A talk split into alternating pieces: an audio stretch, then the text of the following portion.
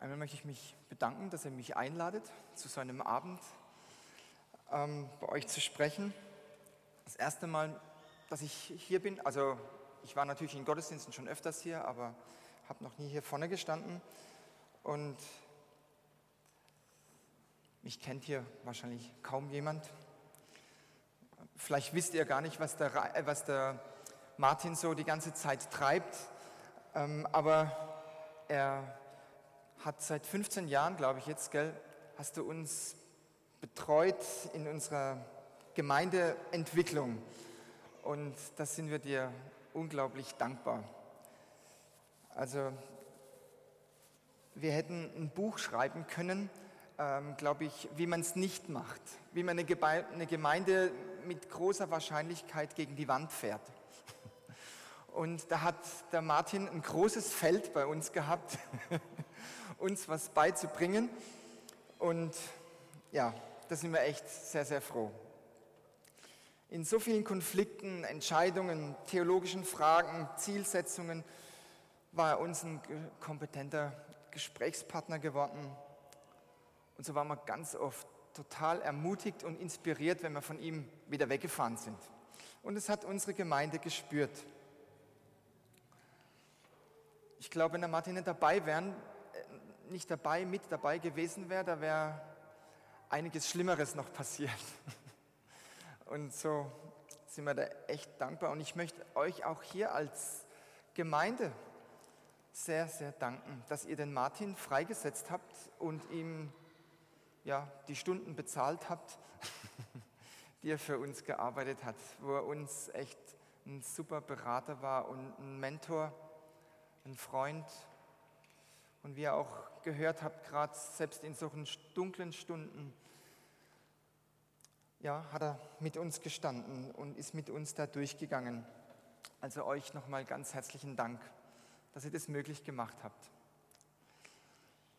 Ja, ihr seid seit einigen Wochen da dabei, die Abrahams zu kennen und mit ihnen unterwegs zu sein. Vielleicht habt ihr auch nomadisches Leben angestrebt. Für uns ist es ja so, dass wir irgendwie auf dieser Welt unterwegs sind und wir brauchen gute Vorbilder. Ich finde es immer so faszinierend an den alten biblischen Geschichten und diese biblische Geschichte ist ja immerhin 4000 Jahre etwa alt, ähm, wie in diesen biblischen Geschichten die Menschen dargestellt werden. Nicht irgendwie überzeichnet oder zensiert oder beschönigt, sondern einfach so, wie sie wirklich sind und wie es auch im Leben, im wirklichen Leben passiert. Und da erleben wir, wie Abraham mit seiner Sarah diesen ihren unbekannten Gott nachfolgen, mit ihm unterwegs sind und von ihm lernen, das Leben zu leben. Und ich glaube, um das geht es letztendlich, das Leben leben zu lernen. An der Hand dieses oft uns unbekannten, unverständlichen Gottes. Martin hat mich gefragt, ob ich dieses Kapitel 23 nehme. Und ja, weil das eben, wie schon gesagt, was mit meiner Lebensgeschichte zu tun hat. Und da möchte ich auch gern mit euch offen drüber reden, wie das damals war. Aber lasst uns zuerst mal diesen Text lesen, der da für heute vorgesehen ist in 1. Mose 23 falls ihr, ah, da oben steht es schon. Super. Ich lese es mal, vielleicht in etwas neueren Übersetzung aus der Elberfelder. Und die Lebenszeit Sarahs betrug 127 Jahre. Das waren ihre Lebensjahre. Und schon allein dieser erste Satz ist total bemerkenswert. Einmal staunen wir über einen Menschen, der 127 Jahre alt wird es kommt in unserer Zeit relativ selten vor. Es gibt es wohl, aber ich glaube schon ziemlich selten. Aber das Besondere und das Herausragende an diesem Vers ist, dass es in der Bibel tatsächlich nur einmal eine Frau erwähnt wird, dass sie ein bestimmtes Alter erreicht hat. Sonst wird es immer wieder von Männern erzählt, aber von Frauen nur von Sarah. Und das ist bemerkenswert, weil an dieser Frau was Besonderes dran war. Ich denke, Gott hat mit dieser Frau oder mit diesem Ehepaar Geschichte gemacht. Und diese Geschichte hat Auswirkungen bis in unsere Tage. Also sonst würden wir jetzt hier nicht eine Predigtreihe über Abraham haben. Aber ihr kennt doch alle diesen Kindersong, Vater Abraham hat viele Kinder, viele Kinder hat Vater Abraham. Kennt ihr ja? Und auch du bist eines von ihnen. Und deswegen hat es was mit uns zu tun. Und ich glaube, aus dem Grund, weil diese Geschichten so bedeutungsvoll sind und so eine nachhaltige Wirkung haben, ist ausnahmsweise auch der Sarah ihr Lebensalter übermittelt, überliefert. Was einem dann auch noch gleich da an der Sarah auffällt, also ich glaube, ich habe eure vorhergehenden Predigt auch gehört, und demnach müsste die Sarah so mit dem Abraham circa 110 Jahre verheiratet gewesen sein. Ich meine, das ist schon ziemlich enorm. Ne? Also wir fangen so bei 25 Jahren an, das erste Mal zu feiern, also Silberhochzeit und dann mit 50 die goldene und mit 60, so viel ich weiß, diamantene. Ich weiß nicht, gibt es auch 70? Egal, auf jeden Fall hat Sarah noch mal 50 Jahre draufgesetzt. Also ähm, das ist doch erstaunlich, oder? Ich meine, ein Paar, das so viele Jahre miteinander unterwegs war. Ich glaube, wenn sich einer kennt, dann haben die beiden sich gekannt.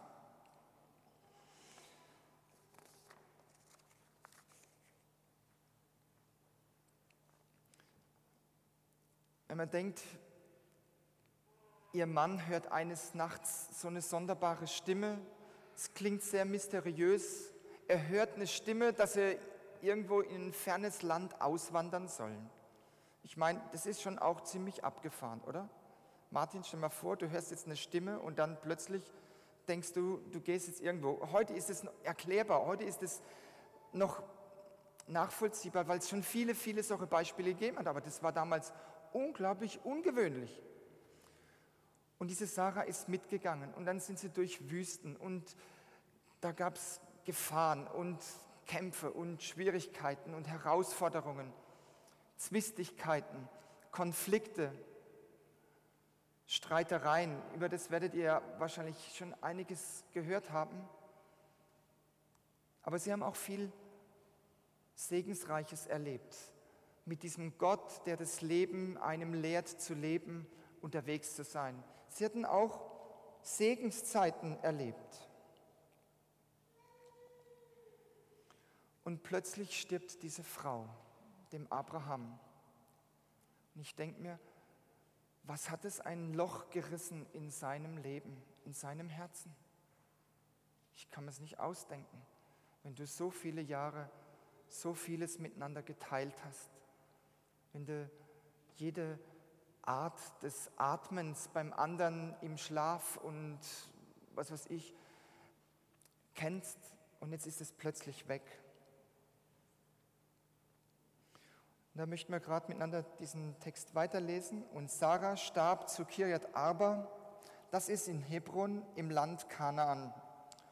Und Abraham ging hin, um über Sarah zu klagen und sie zu beweinen.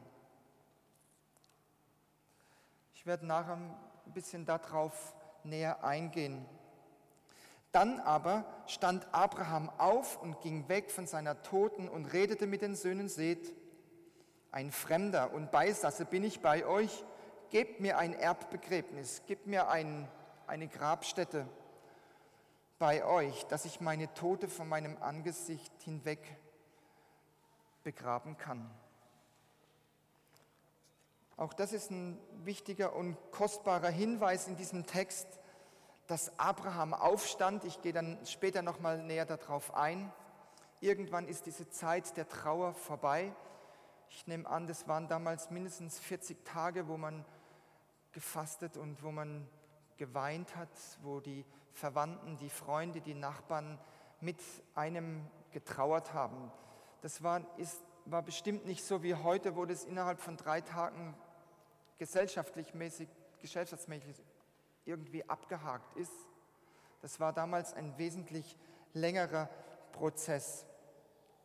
Und dann geht aber Abraham hin und spricht mit den Einheimischen. Er war ja ein Fremder in diesem Land und kauft wahrscheinlich sein erstes Grundstück und widmet es seiner toten Sarah. Ein würdiges Begräbnis sollte das werden. Und es wurde sozusagen wie ein Meilenstein in seinem Leben. Ein Ort, wo man trauern kann, wo man sich sammeln kann, wo man nochmal ja, alte Zeiten bedenken kann. Ein Meilenstein im Leben, was ich gut nachvollziehen kann. Aber hier möchte ich anfangen, meine Geschichte euch kurz zu schildern. Unsere große Krise brach plötzlich so im, also im vergangenen Sommer waren es genau zehn Jahre, wie aus heiterem Himmel über uns herein. Meine Frau ging zum Frauenarzt, weil wir dachten, dass sie schwanger sei. Und die Diagnose des Arztes hieß Eierstockskrebs im Endstadium. Sie war noch gar nicht lang vor bei einer Krebsvorsorgeuntersuchung gewesen, wo das nicht erkannt worden ist. Eierstockskrebs ist eins vom aggressivsten, was es gibt. Und das Ding ist unglaublich schnell gewachsen. Wir dachten, sie sei schwanger und der Tumor war dann schon so groß gewesen. Sie wurde gleich operiert und anschließend mit Chemo behandelt und sie erholte sich ungewöhnlich schnell. Ich weiß, wir haben zehn Tage nach der OP eine Bergtour gemacht in den Vogesen und es war so unglaublich. Sie war immer so ein Stehaufmännchen und ich kannte sie nie krank. Und sie konnte ihren Haushalt mit vier Kindern gut übernehmen und weitermachen. Aber ein langes und zähes Ringen und Kämpfen hat begonnen. Wir als Vineyardler, wir haben natürlich die Hoffnung und den Glauben, dass wir so eine Krise mit Gottes Hilfe überwinden. Und immer wieder hatten wir auch Lichtblicke, dass alles wieder gut wird. In der Gemeinde und im ganzen Land ist quasi rund um die Uhr gebetet worden in dieser Zeit. Und dann aber nach zwei Jahren brach der Super-GAU in meinem Leben über mich herein. Am Grab zerbrachen alle diese Hoffnungen. Mein Lebenstraum zerplatzte unwiederbringlich. Und auch unser Glaube und unsere Zuversicht auf unseren Gott hatte tiefe Beschädigungen. Zwei meiner Kinder, die schlingern heute noch daran rum.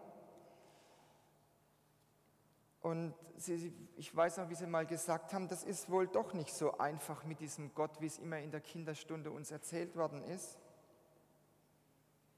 Papa, wo war denn dieser Gott, als das passiert ist? Da kamen echt Fragen hoch. Ich dachte nie in meinem Leben, sowas mal Ihnen erklären zu müssen. Monate der Dunkelheit und Tränen und Zweifel kamen. Ich konnte eineinhalb Jahre nicht mehr predigen. Nicht nur meine Familie nicht nur in meine Familie brach Unheil rein, auch noch vier andere unserer Gemeinde starben innerhalb von zehn Monaten an Krebs. Einer wurde von einem Amokfahrer überfahren. Und unsere ganze Gemeinde war wie traumatisiert. Wenn man sich vorstellt, wir waren damals so an die 50 Leute und wenn fünf Leute so dramatisch sterben, die alle noch Jahrzehnte hätten leben können, also jetzt nicht verglichen mit Sarahs Leben, sondern so zwischen 30 und 60 waren die alle. Du, das hat uns wahnsinnig aus den Latschen kippen lassen. Unsere Gebetstreffen waren auf einmal nur noch sehr dünn, bis, nur noch sehr dünn äh, besucht gewesen. Im gleichen Zeitraum verschlechterte sich die finanzielle Lage in meinem Geschäft Drei Monate später nach, meinem, nach dem Tod wurde in meiner Werkstatt eingebrochen und sieben Celli da rausgestohlen. Ein Ehepaar aus unserem Leitungsteam hat uns plötzlich verlassen. Andere haben die miese Stimmung in der Gemeinde einfach auch nicht mehr aushalten können. Manche sind gegangen einfach aus Angst, vielleicht sind wir die Nächsten in dieser Gemeinde. Also es war damals nicht schön bei uns. Gott, wo bist du? Wie werde ich dir noch jemals vertrauen können oder dich gar lieben können? In dieser Zeit wurde das Buch Hiob für mich zu meiner Hauptlektüre beim Bibellesen. Ich kann mich erinnern, also bis zu dem Zeitpunkt war ich schon an die 24 Jahre Christ gewesen. Aber das Buch Hiob, das war das Buch, ich weiß nicht, wie es euch geht so, aber das fand ich alles andere als ansprechend.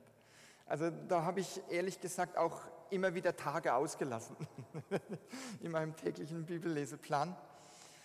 Ähm, aber auf einmal hat dieses Buch eine unglaubliche Attraktivität für mich gewonnen. Ich fand auf einmal in diesem Hiob jemanden, der mich scheinbar versteht.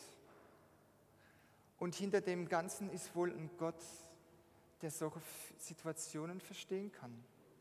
Also ich habe mindestens genauso geklagt und gejammert und geheult und gestritten mit Gott wie dieser Hiob.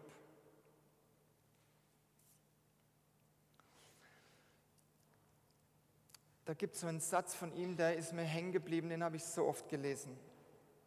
Von Hiob wird gesagt, und ich suchte dich vorne und hinten und rechts und links und du lässt dich einfach nicht finden. Laut der Bibel war doch Hiob eigentlich ein ganz rechtschaffener und gerechter und ein treuer Nachfolger von Gott. Und plötzlich bricht bei ihm auch aus heiterem Himmel furchtbares Unheil über ihn ein. Er betet immer für seine zehn Kinder, dass sie nichts Böses tun. Ich meine, die haben dann so Partys gefeiert. Wahrscheinlich waren sie so Neureiche, die irgendwie schnell zu Wohlstand irgendwie gekommen sind und haben halt da diese Partys gefeiert. Und der Papa betet für sie, dass ihnen ja nichts passiert und dass sie nichts Böses tun. Die in christlichen Elternhäusern aufwachsen, kennen das vielleicht. Und jetzt sterben gerade an einem Tag alle zehn Kinder in einem Wahnsinnssturm, der da aufkommt. Dann hört er eine Hiobsbotschaft nach der anderen, dass das ganze Imperium, das er aufgebaut hat, wahrscheinlich war er einer der reichsten der damaligen Zeit im Nahen Osten. Und eins nach dem anderen, er sieht, wie seine Fälle so davon schwimmen. Sein Wohlstand, sein Einfluss, seine Macht, seine Familie, alles ist zerbrochen. In einem Augenblick. Und dann kommt das ganz, ganz Erstaunliche, wo ich, glaube echt jahrelang drüber nachgedacht und dran rumgebissen habe. Ich lese Hiob 1, das erste Kapitel. Also wenn ihr nicht so strenge Bibelleser seid, wie ich es damals war, dann könnt ihr vielleicht das Anfang vom Hiob-Buch lesen und das Ende. Das ist gut. Dazwischen ist es echt hart. Also so die ganzen Dialoge und ich habe immer nie zusammengekriegt, wer sagt jetzt zu wem was und ist das jetzt ein guter oder ein böser? Oder ich weiß nicht, wie es euch geht bei solchen langatmigen Dialogen. Aber das Kapitel 1 und 2 sind echt ähm, vielsagend. Und nachdem er gerade diese Wahnsinns-Hiobs-Botschaften gehört hat, die Reaktion Hiobs finde ich unglaublich, dass ein Mann so reagieren kann. Da stand Hiob auf und zerriss sein Obergewand und schor sich sein Haupt, und er fiel auf die Erde und betete an. Und er sagte, nackt bin ich aus meiner Mutterleib gekommen und nackt kehre ich dahin wieder zurück. Der Herr hat gegeben und der Herr hat genommen. Der Name des Herrn sei gepriesen. Bei all dem sündigte Hiob nicht und legte Gott nichts anstößig, nichts Anstößiges zur Last. Also, wenn ich irgendwo gestaunt habe, dann habe ich über so ein Gebet gestaunt. Wie kann ein Hiob so beten, nachdem er gerade das erlebt hat?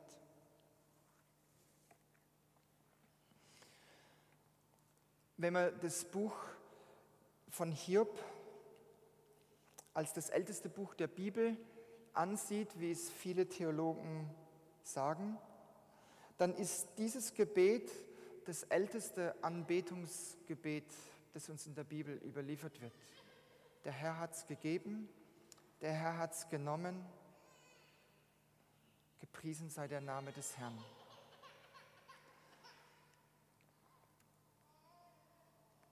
Anders als alle anderen Bücher in der Bibel wird das Buch Hiob nirgends, wird im Buch Hiob nirgendwo auf das Volk Israel Bezug genommen oder auf eine andere Person oder Begebenheit, die sonst in der Bibel erwähnt wird. Nirgendwo wird Bezug genommen. Man geht auch davon aus, dass Hiob wahrscheinlich vor Abraham gelesen, gelebt hat. Einfach deswegen, also Bibelkenner haben das vielleicht beobachtet, seit der Sintflut, seit dieser Wahnsinns-Naturkatastrophe, Flutkatastrophe in Noahs Zeiten, ist das Menschengeschlecht immer weniger alt geworden. Jede Generation erreichte weniger Lebensjahre als die vorhergehende. Und wenn man so das durchrechnet, Hiob ist wahrscheinlich so an die 260 Jahre alt geworden. Noch während Abraham nur noch 175 Jahre alt geworden ist. Von daher nimmt man stark an, dass Hiob vor Abraham gelesen, gelebt hat. Warum sage ich das? Hiob hat wahrscheinlich keine Glaubensvorbilder gehabt, wie wir es haben, wie es Abraham gehabt hat, wie es David gehabt hat, wie all die Glaubenshelden nach ihm. Er war plötzlich mit seinem Elend, aber auch wirklich ganz allein. Er hat keine Vorbilder gehabt. Er hat keine Geschichten gehabt, an die wir uns heute noch klammern, an denen er sieht, wie der Ausgang, wie es rausgekommen ist. Das ist ja sehr hilfreich für uns, dass wir an, an Biografien sehen, wie Menschen ihr Leben trotz Schwierigkeiten, trotz Hindernisses doch gemanagt haben, trotzdem überwunden haben. Hiob hat solche Beispiele nicht gehabt. Und ich finde, das ist nochmal viel, viel schwerer als das, was wir so oder was spätere Glaubenszeugen erlebt haben. Und trotzdem kannst du so beten, Hiob? Habe ich ihn gefragt.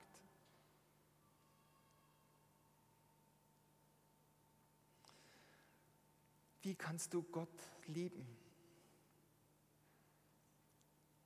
Gott hat mir das vor dann in den Monaten und Jahren danach erklärt.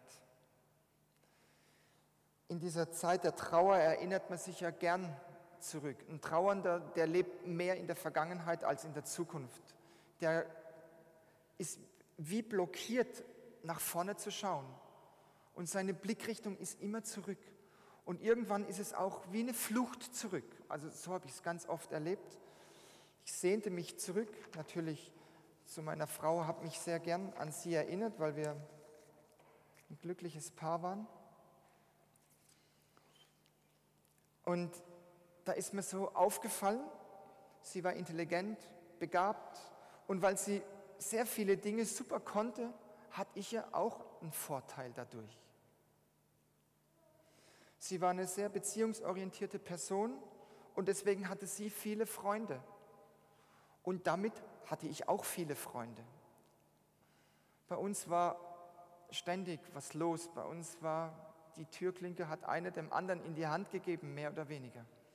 Dabei ist Gemeinde entstanden. Das hat mir gefallen. Das hat einen Vorteil für mich gehabt. Sie war hübsch. Auch das war ein Vorteil für mich, der mir jetzt dann so gefehlt hat. Und dann kam doch in mir die Frage auf, vielleicht habe ich sie nur geliebt, weil ich so viele Vorteile von ihr hatte. War das der Grund von Liebe? Nein, manchmal erinnere ich mich auch, dass sie echt sehr doof war zu mir. Und sie hat mir oft auch wehgetan. Wir hatten etliche Konflikte miteinander und manchmal flogen auch die Fetzen. Bei Augustins war es nicht immer so harmonisch. Keine Angst, es war nicht so.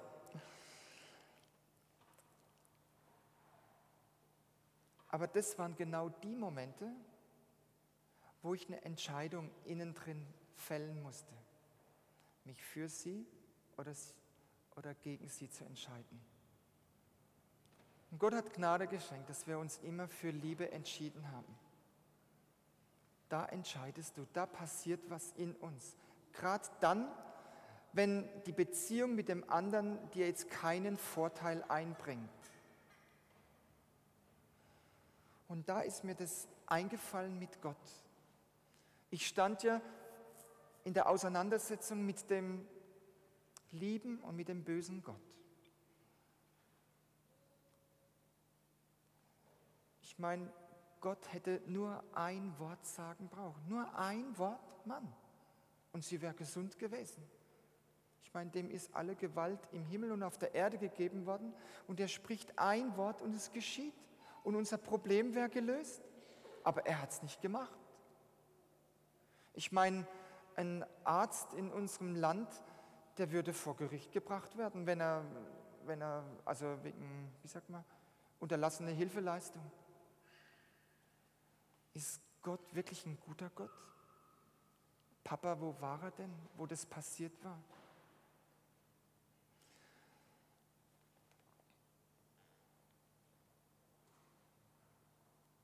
Meiner verkürzten, subjektiven Wahrnehmung war Gott in meinem damaligen Erleben nicht gut.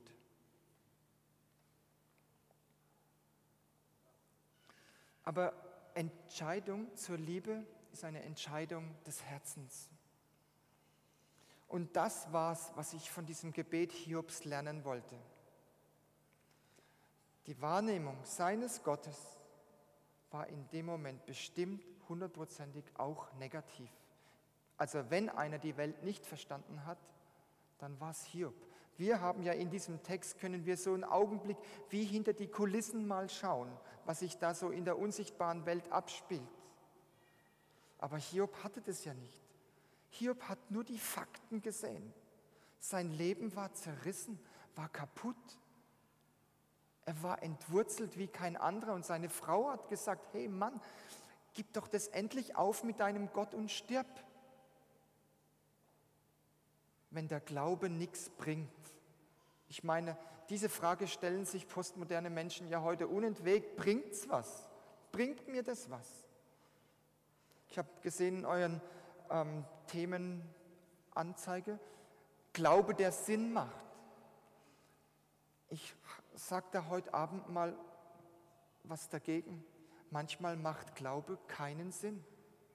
Für Hiob hat sein Glaube in dem Moment bestimmt keinen Sinn gemacht. Und so ging es mir und meinen Kindern auch und vielen in unserer Gemeinde. Macht Glaube angesichts dieser Umstände Sinn? Wir haben gebetet rund um die Uhr. Also ich meine, wie hätte man denn noch mehr beten sollen? Sind doch eigentlich berechtigte Fragen, oder? Kommt mir vor. Ähm, an diesem Text lerne ich etwas. Immer dann, wenn in der Bibel erstmalig ein Thema aufgerissen wird, ein Sachverhalt, ein, ähm, etwas dargestellt wird, dann kommt auch so eine ganz grundlegende Erklärung dazu. Wenn hier das das erste Anbetungsgebet in der Bibel ist, wenn es so ist, dass es wirklich das älteste ist, chronologisch gesehen, dann wird hier was ganz Elementares ausgedrückt. Und wenn ich das versuche umzuformulieren, dass es vielleicht für uns leichter reingeht, ich würde Anbetung auch vielleicht anders definieren wie in manchen Worship Nights und Worship Events. Ich glaube, Anbetung ist nochmal auch was anderes. Anbetung ist das Einwilligen in die nicht verstehbaren Wege Gottes. Dass Hiob eingewilligt hat und Gott nichts Anstößiges zur Last gelegt hat. Das macht ihn zu einem Anbeter. Gott sucht nicht unsere Anbetung. Ich meine das Geräusch, das wir dabei machen, sondern Gott sucht Anbeter. Dieser Glaube, der hat mir viel Vorteile eingebracht bis dahin. Ich meine, wer kann einem so lieben, wie Gott liebt? Wer kann einem in der Weise einen Wert zusprechen, wie es Gott tun kann? Ich kann mich an Zeiten erinnern, ich habe ein Gebet noch nicht mal auf den Lippen gehabt und es war schon da. Ich meine, da macht Christsein Spaß, oder? Echt, wir haben solche Zeiten erlebt. Gott hat uns so gesegnet. Und wir dachten, wir sind mega geistlich. ich meine, wir hätten vielleicht auch ein Buch über erhörliches Gebet schreiben können. Also es gibt Zeiten im Leben, da ist es, da funktioniert das. Also manchmal wird dieses Wort funktioniert dabei verwendet. Das kann auch ganz schwer daneben gegriffen sein.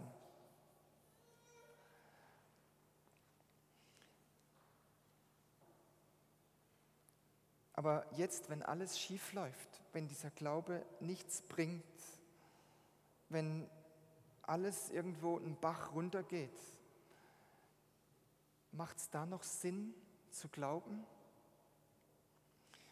Dietrich Bonhoeffer, ein bedeutender Theologe, den die Nazis in den letzten Kriegstagen erhängt haben, formuliert Glauben so.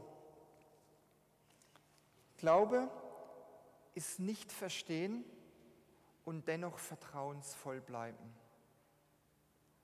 Glaube ist nicht verstehen und dennoch vertrauensvoll bleiben. Ich glaube, das ist etwas, was Hiob in seiner Trauer in seinem Leid schmerzlich hat lernen müssen. Und es war eine Lektion, an der ich auch lang gekaut habe. Aber es geht auch noch weiter.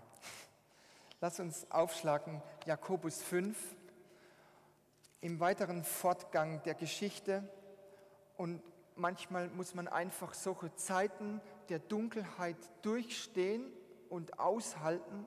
Also ich wüsste kein anderes Rezept als das, weil irgendwann ist diese Zeit vorbei. Und Abraham stand auf von seiner Toten, habe ich vorhin gesagt. Und irgendwann ist Zeit zum Aufbrechen. Und im Verlauf der Geschichte von Hiob heißt es in Kapitel 5, oh, ich habe eine spezielle Bibel, da kommt Jakobus mitten in der Bibel. Kennt ihr das? Letztes Jahr war ich bei den Roma, habe ein Jahr lang bei den Roma gewohnt und die haben immer gestaunt, was für eine Bibel ich habe. Weil mitten in den Psalmen ist bei mir Jakobus drin. Okay, da heißt es in Vers 11, siehe, wir preisen die glücklich, die ausgeharrt haben.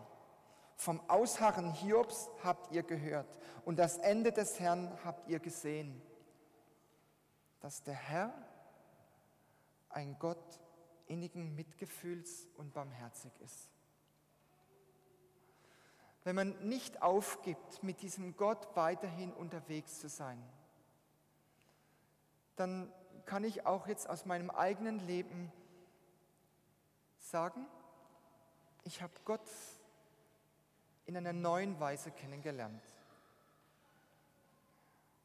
Vielleicht war er in gewisser Weise früher mein Lebensindex oder so, du schmeißt zehn Pfennig oben rein und unten kommt ein gutes Produkt raus. Heute sehe ich Gott natürlich ganz anders. Auch dann, wenn man Zeiten durchgeht, wo Glaube irgendwie scheinbar keinen Sinn macht und schwer nachvollziehbar ist. Aber dass man dann hinterher Gott als einen Gott innigen Mitgefühls und der Barmherzigkeit kennenlernt.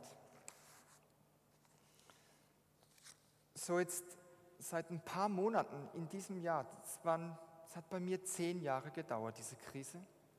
Und die war, wenn ich zurückschaue, war es eine dunkle und eine sehr schmerzhafte und nicht endende, scheinbar nicht endende Zeit. Und auf einmal habe ich wieder Kraft. Auf einmal kann ich nach vorne schauen. Ich habe wieder Träume. Ich habe wieder Hoffnung. Ich will noch mal was reißen für Gott. Steht ihr? Hey, ich habe manchmal kenne ich wie Bäume ausreißen. Irgendwas ist über mich gekommen. So seit einem Viertel, halben Jahr ist es vorbei. Ich bin durch. Und das geht auch vorbei.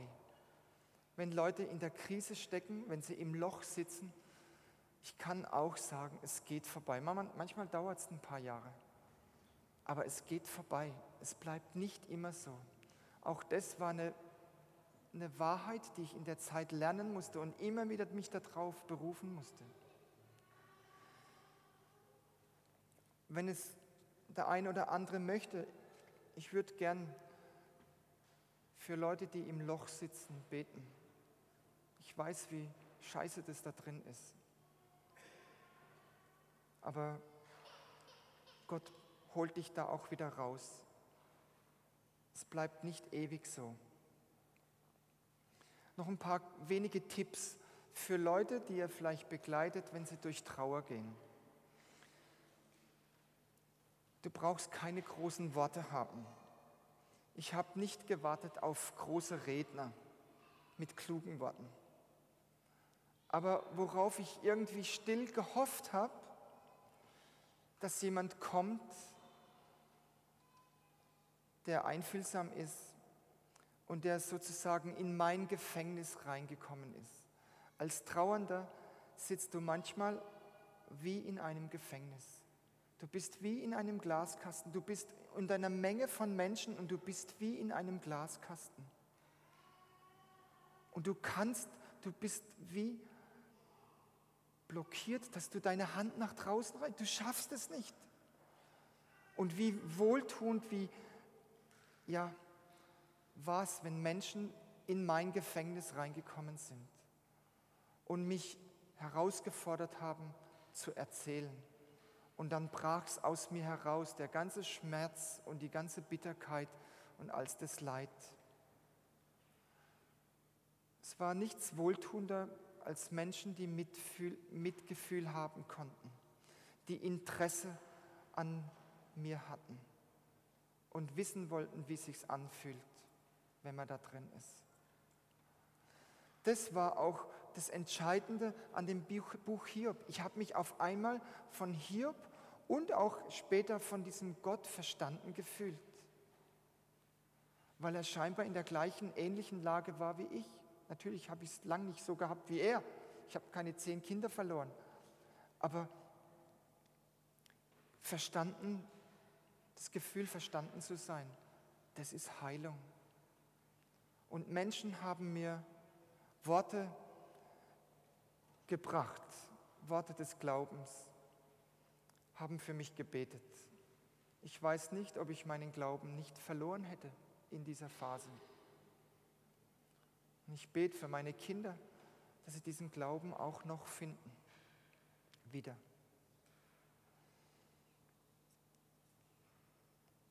Trösten können in der Regel Menschen, die selber durch die Tiefe gegangen sind und da selbst Gottes Trost empfangen haben. Mit dem Trost, mit dem ihr getröstet worden seid, könnt ihr einander trösten. Wenn jemand Schweres erlebt hat, geh auf andere Leute zu, die du siehst, dass sie im Loch hängen. Die werden nicht auf dich zugehen. Warte nicht. Viele sind ferngeblieben, weil sie Angst gehabt haben, vielleicht was Falsches mir sagen zu können. Ich glaube, niemand hätte was Falsches sagen können. Aber man hat eine Scheu, auf solche Menschen in schwierigen Lebensumständen zuzugehen. Habt den Mut und geht auf die zu. Das wird für die so hilfreich sein. Ja. Das war's zum Thema Abraham, als er seine 110-jährige Ehe beendet hat. Meine war nur 18 Jahre, war nicht so schlimm, vielleicht wie Abrahams Verlust. Gott segne euch.